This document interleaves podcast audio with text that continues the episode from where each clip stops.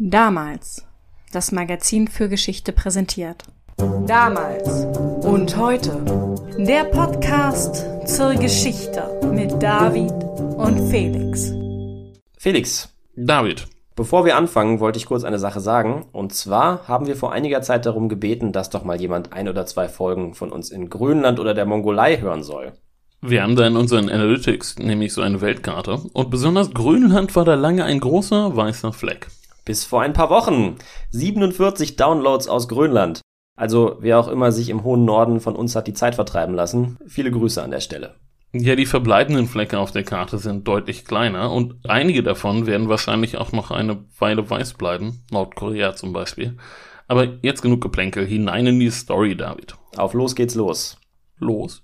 Heute, Felix, werden wir über den NHS reden, also über die staatliche Krankenversicherung der Briten. Das klingt jetzt vielleicht nicht besonders spannend, aber das ist es sehr wohl.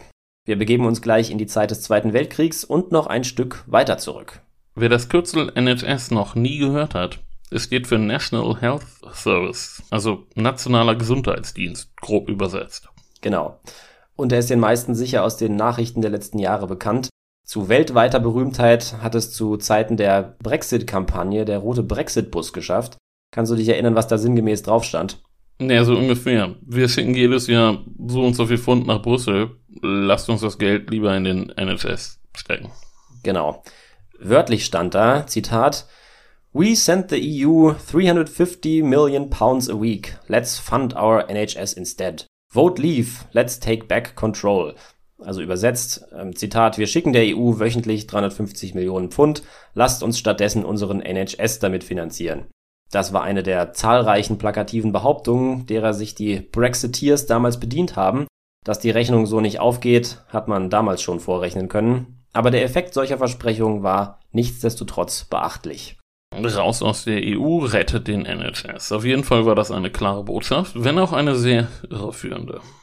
Solche und so ähnliche Parolen haben, wie wir wissen, Erfolg gehabt. Der Brexit wurde beschlossen und vollzogen, aber dem NHS geht es ungeachtet dessen nicht gerade gut. Auch das ist bei uns immer wieder in den Nachrichten gewesen. Man hört ja allen halben, wie jenseits des Kanals alles auseinanderfällt. Und in dem Zusammenhang geht es auch immer wieder um das Gesundheitswesen. Überlastete Krankenhäuser und Kliniken, überlastetes und streikendes Personal, Krankenwagen, die Stunden zu spät kommen, Operationen, die bis zum Sankt Nimmerleinstag verschoben werden und so weiter. Während der Covid-Jahre sah es ja zeitweilig besonders düster aus, wie natürlich vielerorts auf der Welt. Aber die Briten sind ja bekanntlich sehr stolz auf ihren NHS. Genau. Auf diesen Stolz komme ich auch gleich noch zu sprechen. Momentan ist der Frust über die Zustände beim NHS jedenfalls riesengroß. Das hat dazu geführt, dass die Zahl der Briten, die eine private Krankenversicherung abschließen, eine Rekordhöhe erreicht hat. Aber um zu sehen, wie die Briten da gelandet sind, wo sie heute sind, gehen wir jetzt mal ein paar Jahrhunderte zurück, und zwar bis ins elisabethanische Zeitalter. Das ist wirklich sehr weit, David. Das stimmt. 1598 und 1601 werden nämlich Armengesetze erlassen, also Poor Laws. Die geben zum ersten Mal einer gewissen Verantwortung des Staates gegenüber Bedürftigen Ausdruck, und dazu gehört auch eine gewisse Krankenversorgung. Armut und Krankheit treten oft zusammen auf, das heißt, sie bedingen einander, und deshalb umfassen die besagten Armengesetze auch den Umgang mit erkrankten Bedürftigen. Ja, dass Armut und Krankheit zusammen auftreten, ist ja kein Phänomen der frühen Neuzeit. Aber dagegen was zu unternehmen, Ende des 16., Anfang des 17. Jahrhunderts, das ist wirklich sehr früh. Wir bewegen uns da gerade durch die Lebzeiten von Shakespeare. Genau, wir haben ihn ja gerade erwähnt, also in der Folge über Giordano Bruno, die wir gerade aufgenommen haben. In diesen Jahren schreibt er vermutlich viel Lärm um nichts. Die elisabethanischen Armengesetze haben jedenfalls noch kein wirklich umfassendes System im Sinn. Für die Gesundheitsversorgung der Armen stehen sehr geringe Mittel zur Verfügung. Es ist belegt, dass sich benachbarte Gemeinden in der Folge immer wieder wegen der Frage in die Haare gekriegt haben, wer für die Versorgung der Armen zuständig ist.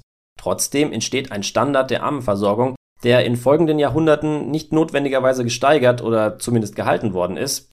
Stattdessen werden viele Hilfen im 19. Jahrhundert deutlich zurückgefahren. Naja, über 200 Jahre nach Lisbeth und Shakespeare, da ist die Welt aber auch eine andere geworden. Klar, die Städte wachsen, die Industrialisierung läuft auf vollen Touren und immer mehr arme Menschen leben in qualmenden und brodelnden Städten auf immer engerem Raum. Ein System, das ihre Versorgung sicherstellen kann, gibt es nicht. Und anstatt die Armengesetze auszuweiten, gehen die Reformen in die entgegengesetzte Richtung. Stichwort Eigenverantwortung. Wer arm ist, ist selber schuld, soll heißen, wer arm ist, ist arm, weil er ein sündhaftes Leben lebt.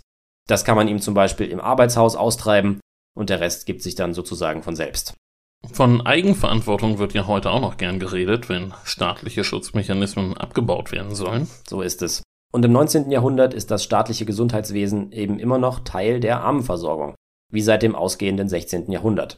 Der per Gesetz gefasste Entschluss, die Armenversorgung angesichts des drastischen Bevölkerungswachstums herunterzufahren, ist also auch eine Absage an den Ausbau der Gesundheitsversorgung.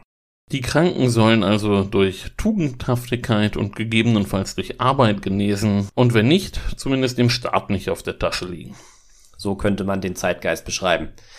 Entsprechend rühmen sich die Verantwortlichen in ihren jährlichen Berichten regelmäßig damit, dass die Kosten im Verhältnis zur wachsenden Bevölkerung immer weiter fallen.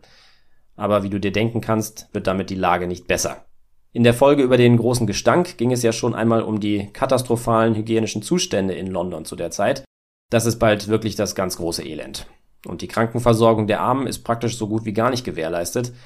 Ein Präsident des Poor Law Board, also des Vorstandes, der für die Ausführung der Armengesetze zuständig ist, schreibt dann in den 1880er Jahren, dass es sehr empfehlenswert wäre, kostenlose Krankenversorgung für die ärmeren Schichten zur Verfügung zu stellen. Aber trotz weiterer Reformen ändert sich im Kern lange nichts. Wenn etwas verändert wird, dann meistens in verwaltungstechnischer Hinsicht und nicht in finanzieller. Es wird also zum Beispiel die Verwaltung zentralisiert, aber dadurch werden keine zusätzlichen Mittel für die Versorgung von Patienten freigemacht. Krankenhäuser gibt es zu dieser Zeit sehr wenige, zwar immer mehr, aber eben nicht ausreichend im Verhältnis zur wachsenden Bevölkerung, die auf sie angewiesen wäre. Das ist aber damals nicht unbedingt ein Nachteil. Es ist in den frühen Tagen der Krankenhäuser nicht so leicht zu sagen, ob dort mehr Kranke gerettet oder getötet werden. Das stimmt. Man war damals ja besonders in den großen Städten noch in einer nicht enden wollenden Trial-and-Error-Phase, was die Auswirkungen von Industrialisierung und Überbevölkerung betrifft. Im Gesundheitswesen herrscht also bis ins späte 19. Jahrhundert staatliche Tatenlosigkeit oder wie kann man das sagen? Naja, so schlimm ist es nicht. Im 19. Jahrhundert bewegt sich ja sehr viel, nur eben etwas unkontrolliert. Im Gesundheitswesen passiert entsprechend auch sehr viel, aber im Verhältnis zum Bevölkerungswachstum und angesichts der Herausforderungen, die die Massenarmut in den Städten mit sich bringt, ist das eben alles doch zu wenig. Lange begegnet die britische Politik den neuen Herausforderungen eher mit einem Schulterzucken. Aber je schlimmer die Zustände werden, desto mehr wird dann eben auch die Frage diskutiert, ob eine bessere Krankenversorgung nicht im öffentlichen Interesse sein könnte. Ein revolutionärer Gedanke. In der Tat. Besonders greifbar wird die Frage des öffentlichen Interesses im Falle von Epidemien, Stichwort Cholera. Wenn die Cholera mal wieder umgeht, ist die öffentliche Meinung sehr für staatliche Eingriffe, aber wenn die Epidemie vorbei ist, verschwindet diese Meinung schnell wieder. 1854 schreibt die Times, die Bevölkerung würde sich lieber an der Cholera und anderen Krankheiten versuchen, als sich Gesundheitspolitik aufdrücken zu lassen. Ja, die Cholera wird dann ja von Mr. Bazalgette beseitigt mit seinem neuen Abwassersystem. Genau, nochmal ein Verweis auf die Folge zum großen Gestank. Genau. Es gab damals ja auch eine große Impfskepsis. So kann man es nennen. Mit dem Vaccination Act von 1840 wird festgelegt, dass Impfungen kostenlos sind aber in großen Teilen der Bevölkerung gibt es eine Furcht vor den Spritzen. Ein zeitloses Phänomen kann man wohl sagen. Ich erinnere mich an eine Quelle, die ich in Bangkok gelesen habe. Da ging es darum, dass in Siam die Bereitschaft zum Impfen deutlich größer war als in Großbritannien. Der Arzt, der den Text geschrieben hat, spekuliert dann, dass die Siamesen so an Tätowiernadeln gewöhnt sind, dass sie vor Nadeln einfach keine Angst mehr haben. Wie dem auch sei. Der Vaccination Act ist ein frühes Beispiel für einen umfassenderen Eingriff des Staates ins Gesundheitswesen 1848, also im Jahr der Revolution, kommt dann der Public Health Act dazu, also das Gesetz über die öffentliche Gesundheit. Darin kann man dann das erste wirkliche Zeichen einer Kehrtwende erkennen. Widerstände gegen staatliche Eingriffe werden überwunden und die Tendenz geht von jetzt an eher wieder in Richtung staatlicher Verantwortung. Man kann ein Ende des Laissez-faire-Umgangs erkennen, wenn auch vorläufig in erster Linie auf dem Papier. Aber mit dem Gesetz von 1848 ist noch nicht Schluss. Weitere Folgen 1858, 1866 und 1875. Der britische Staat weitet dabei seine Rolle im Gesundheitswesen immer weiter aus. Aber wenn man Ende des 19. Jahrhunderts den Blick aufs große Ganze richtet, steht es um das Gesundheitswesen eben immer noch sehr schlecht. Die Herausforderung für das überlastete System wächst täglich. Ich habe es schon angesprochen, aber nur um es noch einmal zu verdeutlichen, von 1801 bis 1851 verdoppelt sich die Bevölkerung und von 1851 bis zum Ersten Weltkrieg verdoppelt sie sich gleich nochmal. Auch wenn der Staat jetzt nicht mehr daran festhält, Armut und Krankheit als Folgen individuellen und charakterlichen Versagens zu verstehen, fühlt er sich jetzt nicht plötzlich für jeden kranken Briten zuständig. Man hat ja auch sehr viel Zeit verstreichen lassen. Auch wenn man jetzt die Investitionen deutlich erhöht, kann man bei steigenden Bevölkerungszahlen vermutlich nur gerade so das Niveau eben halten. Es hat sich zu dieser Zeit auch schon ein großer privater Markt im Gesundheitswesen gebildet, für alle, die sich Gesundheitsversorgung leisten können, aber eben auch für Bedürftige. Der Staat versucht im fortschreitenden 19. Jahrhundert erstmal nur die Lücken zu schließen, also dort zu versorgen, wo private Einrichtungen nicht tätig werden. Trotzdem ist das Resultat eine extrem uneinheitliche Gesundheitsversorgung im ganzen Land. Regionale Unterschiede sind enorm. Jetzt dauert es nicht mehr lange, zumindest im Rückblick, bis Stimmen laut werden, die eine grundsätzliche Veränderung fordern. Eine umfassende Gesundheitsversorgung durch den Staat. Also letztlich das, was der NHS denn geworden ist. Genau. Schon 1909 schreibt die Sozialreformerin Beatrice Webb für die Royal Commission of the Poor Laws, also für die Königliche Kommission der Armengesetze, einen sogenannten Minority Report. Vier Jahre lang ist sie Mitglied der Kommission. Den Begriff Minority Report kennen die meisten wahrscheinlich als Filmtitel. Minority Report ist eine Kurzgeschichte von Philip K. Dick, der auch hinter Blade Runner steckt, und übersetzt heißt Minority Report Minderheitenbericht. Das heißt im Fall von Beatrice Webb und ihrem Bericht für die Royal Commission, dass Webb eine abweichende Meinung vertritt. Sie ist in der Minderheit, wenn sie fordert, der Staat müsse die Gesundheitsversorgung des Landes in die Hand nehmen. Reformer wie Webb sind nicht nur in der Kommission, sondern auch in der Gesellschaft in der Minderheit, aber sie werden mehr und ihr Einfluss steigt. Zwei Jahre später wird vom damaligen Schatzkanzler David Lloyd George ein Versicherungssystem ins Leben gerufen, das damals viele als großen Schritt in diese Richtung wahrnehmen. David Lloyd George war dann später ja auch Premierminister, der letzte Premierminister der Liberalen übrigens.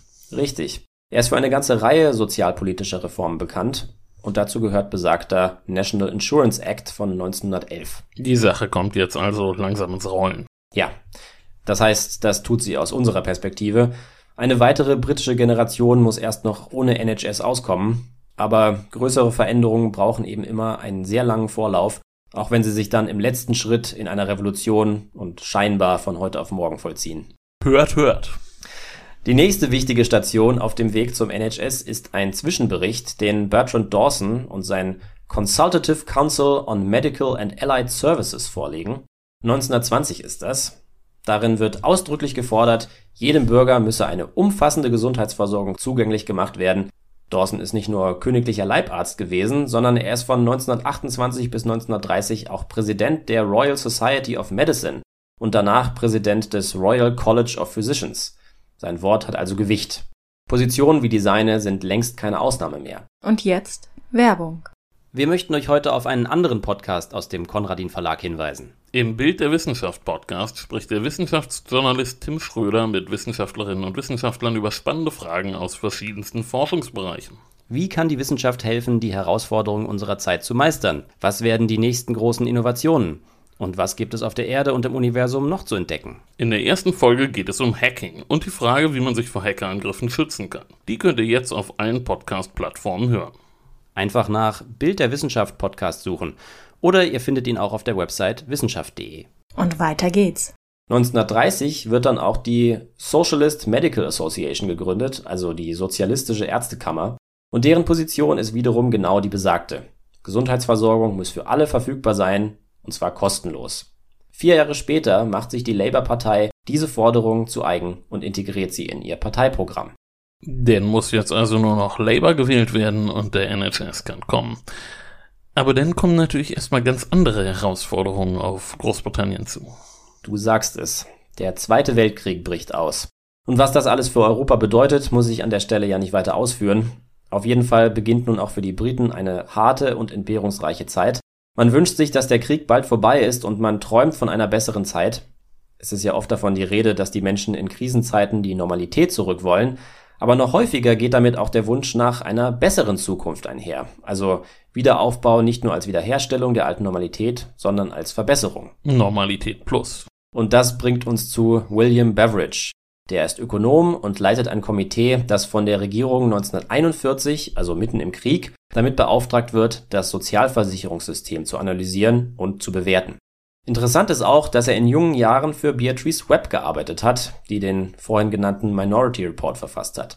1942 veröffentlicht Beveridge dann seinen Bericht, und darin stößt er ins selbe Horn wie die gerade erwähnten Figuren seit Beginn des 20. Jahrhunderts. Gesundheitsversorgung muss für alle zugänglich und kostenlos sein. Natürlich konzentriert sich Beveridge dabei auf die Nachkriegszeit, also die hoffentlich bald anbrechende Zeit des Wiederaufbaus. Er schreibt, es sei in der Zeit, die Dinge drastisch und von Grund auf zu verändern, und damit trifft er ins Schwarze.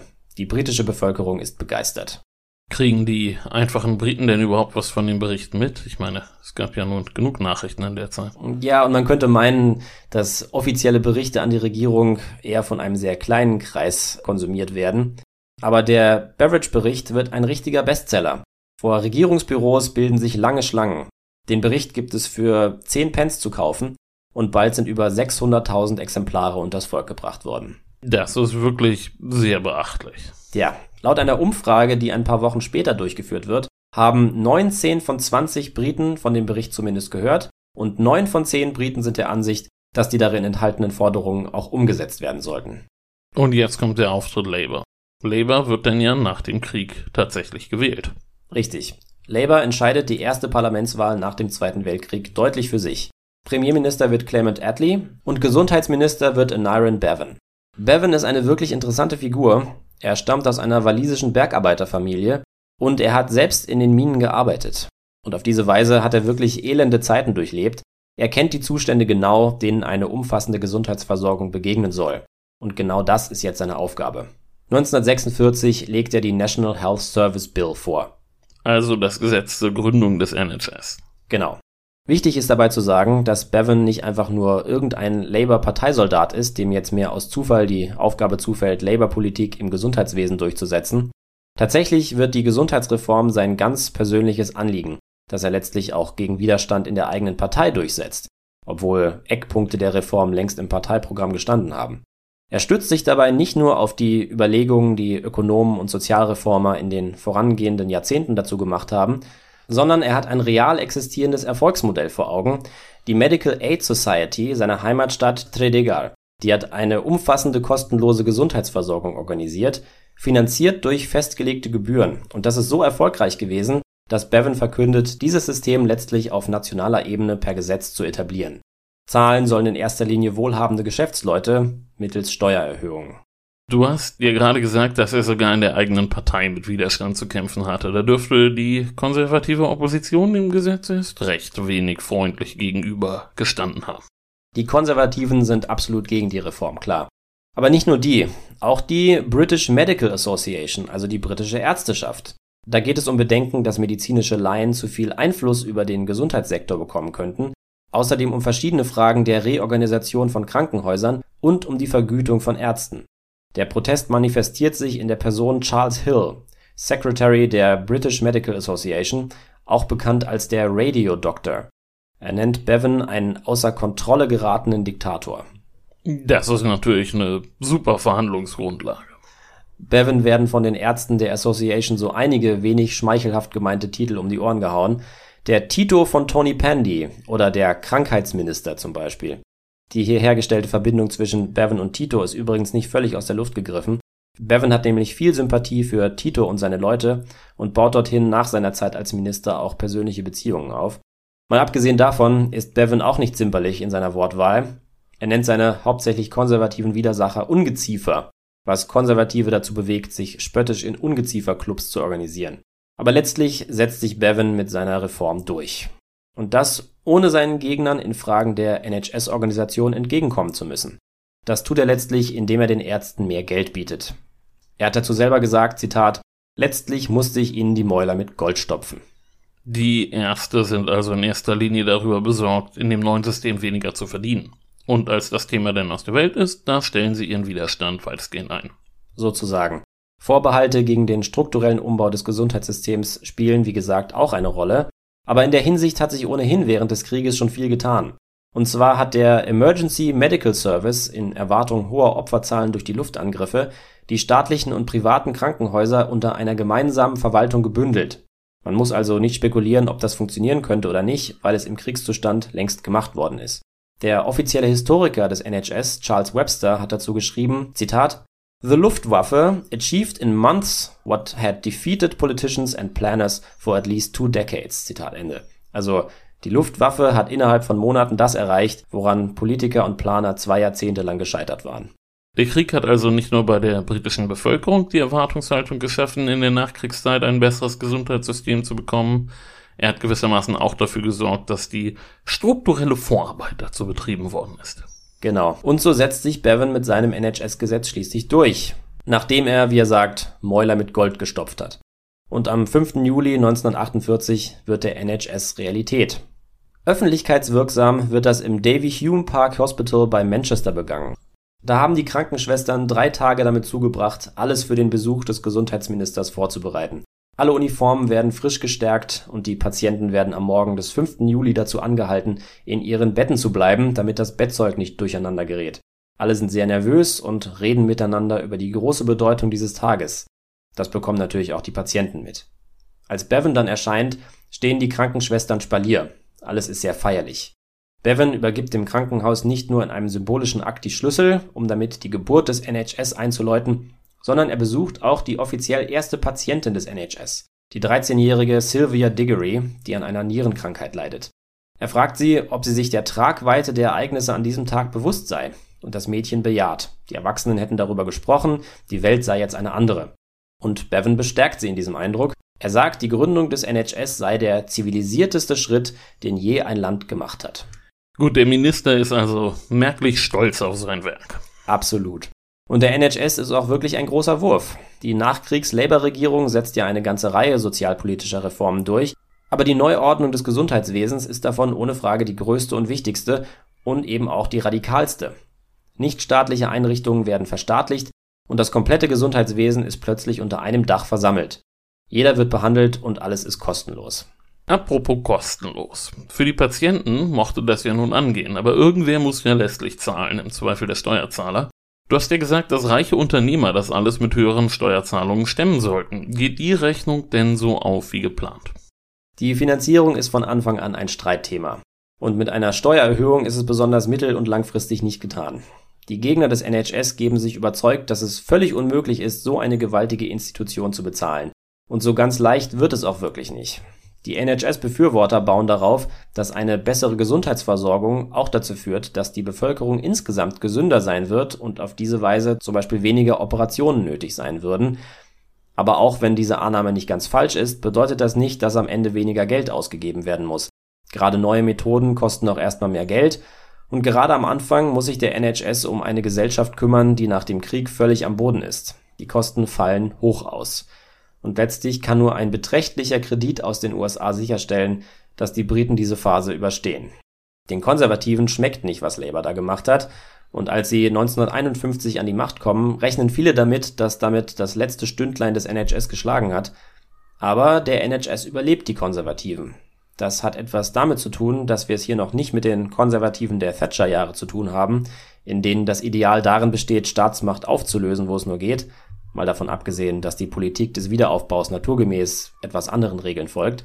Aber es hat auch schlicht und ergreifend mit der großen Beliebtheit des NHS zu tun. Die Briten haben da etwas bekommen, was sie sich nicht wieder wegnehmen lassen. Oder wenn, denn nur stückweise. Ja, erste Einschränkungen der vollständig kostenlosen Versorgung gibt es tatsächlich schon zu Beginn des Koreakrieges, also immer noch während der Regierungszeit der Nachkriegs-Labour-Regierung. Der Krieg tobt von 1950 bis 1953 und man könnte viel über ihn erzählen, was wir bei anderer Gelegenheit ja vielleicht auch mal tun, aber unter anderem kostet er die USA und ihre Verbündeten viel Geld. Und um das Budget für den Krieg zu schaffen, wird in Großbritannien nun an anderer Stelle gespart. Genauer gesagt beim Wohnungsbau und beim NHS.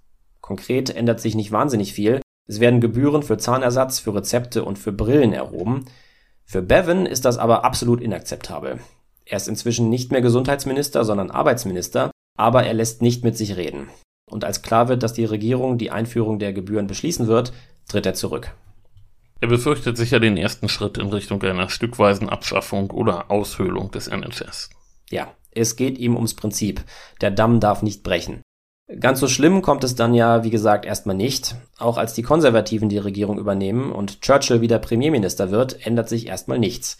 Der NHS übersteht die schwierige Anfangsphase und etabliert sich fest in der britischen Kultur.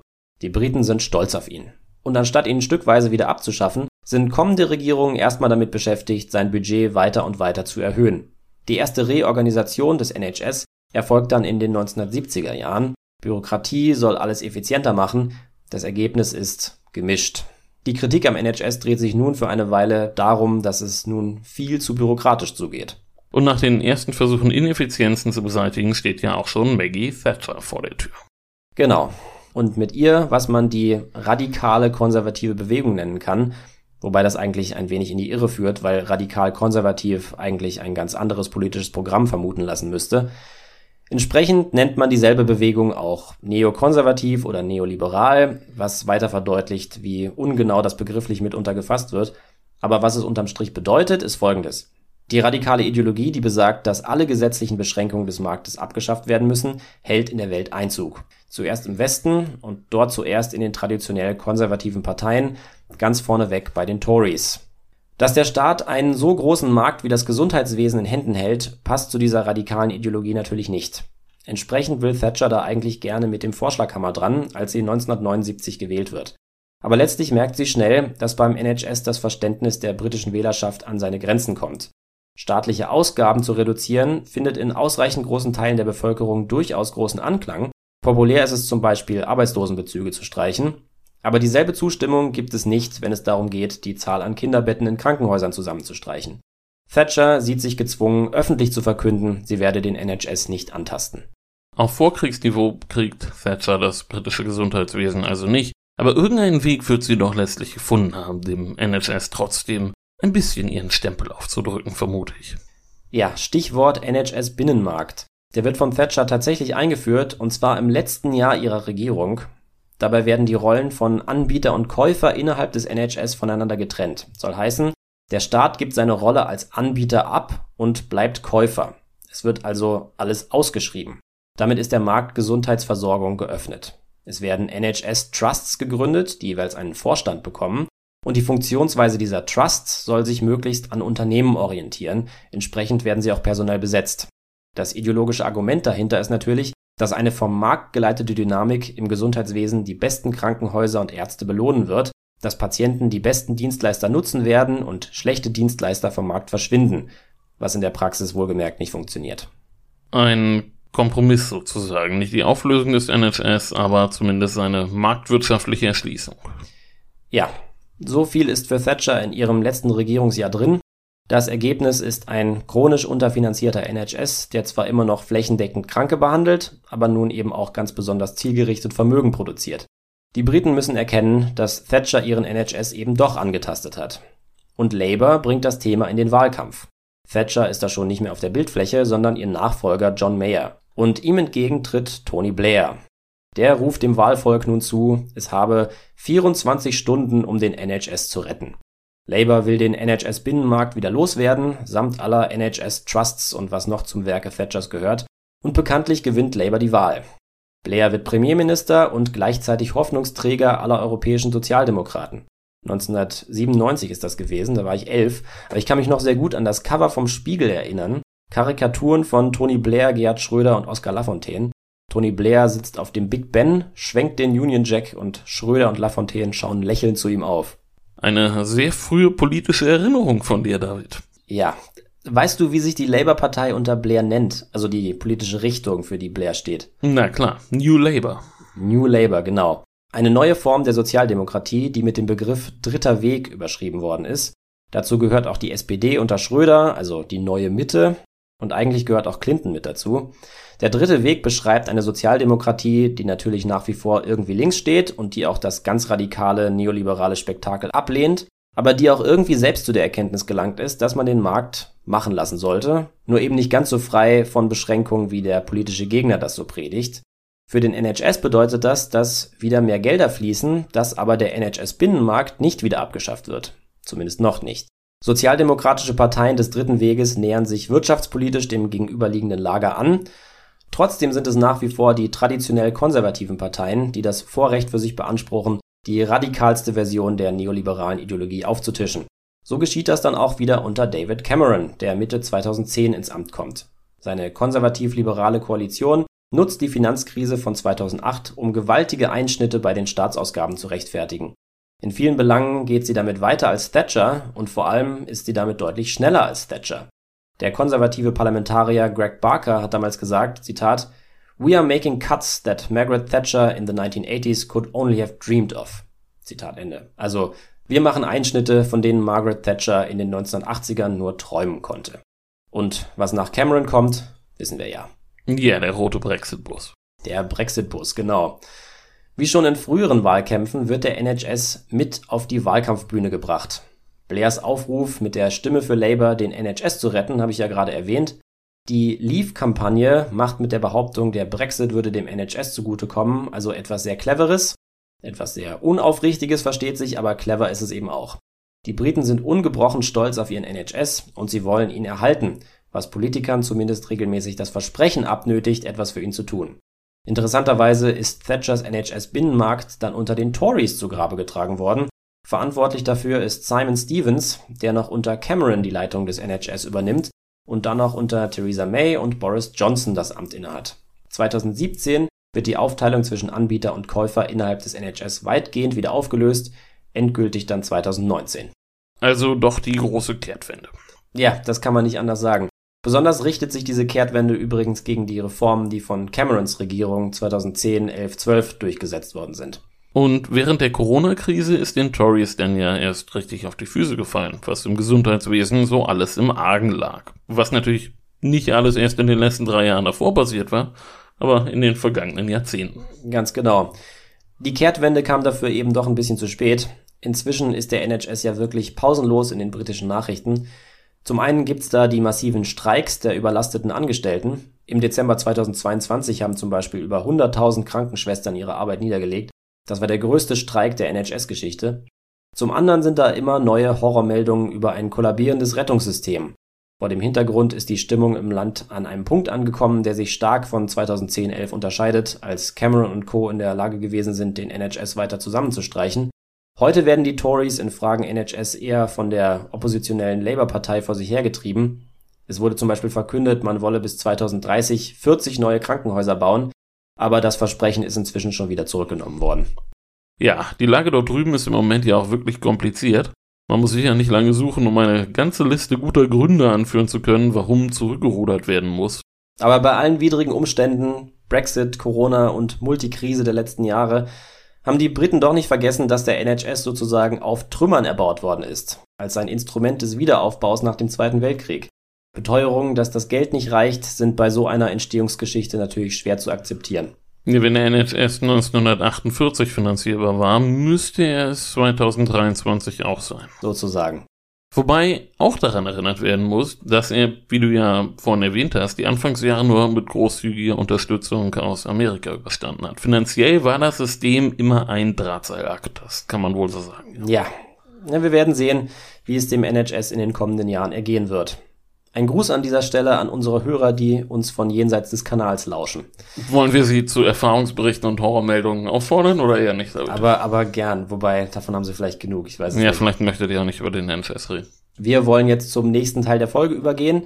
Stefan Bergmann, der Chefredakteur von damals, erzählt uns jetzt, worum sich das Titelthema des aktuellen Heftes dreht. Es geht diesmal um die Teilung Polens. Dreimal 1772, 1793 und 1795 haben Russland, Preußen und Österreich das einstige Großreich Polen-Litauen untereinander aufgeteilt. Mit dem Ergebnis, dass es zwar noch eine polnische Nation gab, aber keinen eigenen Staat mehr, dem sich die Polen zugehörig fühlten. Stattdessen wurden sie untertan Russlands, Preußens oder Österreichs. Es sollte 123 Jahre dauern, bis es wieder einen definierten polnischen Staat gab. Eine lange Geschichte also. Fangen wir vorne an. Erzählen Sie doch mal, wie es zu den Teilungen kam. Das geschah ja sicher nicht über Nacht. Absolut richtig. Ein Grund dafür, neben anderen, war sicherlich die Tatsache, dass es in Ostmitteleuropa zu dieser Zeit, also Ende des 18. Jahrhunderts, ein gewisses Machtvakuum zu geben schien. Und die angrenzenden Großmächte spürten dies, wenn man mal dick auftragen will, sozusagen wie hungrige Wölfe, die ein schwaches Herdentier ausmachen. Was hieß das konkret? Um das zu verdeutlichen, muss man ein paar Jahrhunderte zurückgehen. 1386 war durch die Heirat der polnischen Königin Hedwig mit dem litauischen Großfürsten Władysław Jagiello ein Reich entstanden, das von der Ostsee bis an die Adria und ans Schwarze Meer reicht. Man muss sich das mal klar machen. Es spielte zeitweise in derselben Liga wie das Heilige Römische Reich und das Haus Habsburg. Wer es genauer wissen will, wir haben dazu 2022, kleiner Werbeblock in eigener Sache, ein schönes Heft gemacht. Die Jagiellonen, Europas vergessene Großmacht. Zurück zum aktuellen Thema. 1572 starben die Jagiellonen im Mannesstamm aus. Beide Reichsteile waren in einer polnisch dominierten Realunion verbunden. Seit 1573 wählten die Adligen in Polen-Litauen den Herrscher. Dieses ungewöhnliche Konstrukt hieß Adelsrepublik, was sich demokratischer anhört, als es war. Die nichtadeligen Menschen hatten natürlich nichts zu melden. Soweit klar, aber inwiefern macht das Polen-Litauen zum Übernahmekandidaten? Diese sogenannte Adelsrepublik hatte eine große Schwäche. Beschlüsse der beiden Kammern des Reichstags, des Sejm, wurden gewöhnlich nur einstimmig gefasst. Das war eine Tradition, die zu dieser Zeit an voller Blüte stand. Jedes einzelne Mitglied konnte also wichtige Weichenstellungen durch ein Veto verhindern. Das machte Polen-Litauen nicht gerade zu einem Anwärter auf eine herausragende Stellung in Europa. Stattdessen war das System langsam, schwerfällig und anfällig für Manipulationen, Stichwort Bestechung. Und damit sind wir bei den Großmächten, die aus all diesem schlossen, dass es in Polen-Litauen etwas zu holen gab, zum Beispiel indem man versuchte, einen den eigenen Interessen zugeneigten Monarchen zu installieren. Okay, lässt sich die Motivlage der benachbarten Mächte näher beschreiben? Etwa so, Zarin Katharina II. betrachtete Polen als natürliches Interessengebiet Russlands, das nach ihrer Pfeife tanzen sollte. Die noch relativ junge Großmacht Preußen wollte einfach gern Territorien hinzugewinnen und konkret zunächst die Landbrücke zwischen Pommern und dem Herzogtum Preußen schließen. Und Österreich hatte ja 1763 endgültig Schlesien an Preußen verloren, suchte daher territoriale Kompensation an anderer Stelle. Sagten die das einfach so und schritten dann zur Tat?